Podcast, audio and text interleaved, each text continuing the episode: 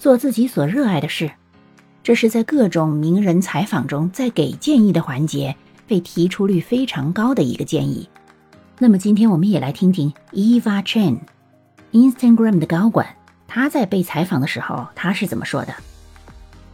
他是这么说的：“My main advice back to myself。”他提到，如果我要给当年二十岁的自己一个建议的话，他会这样 ：“My advice back to myself would be like to continue trusting your instincts and don't feel like you have to be like everyone else.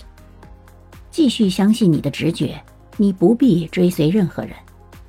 In general, like whatever makes you different is what makes you stronger.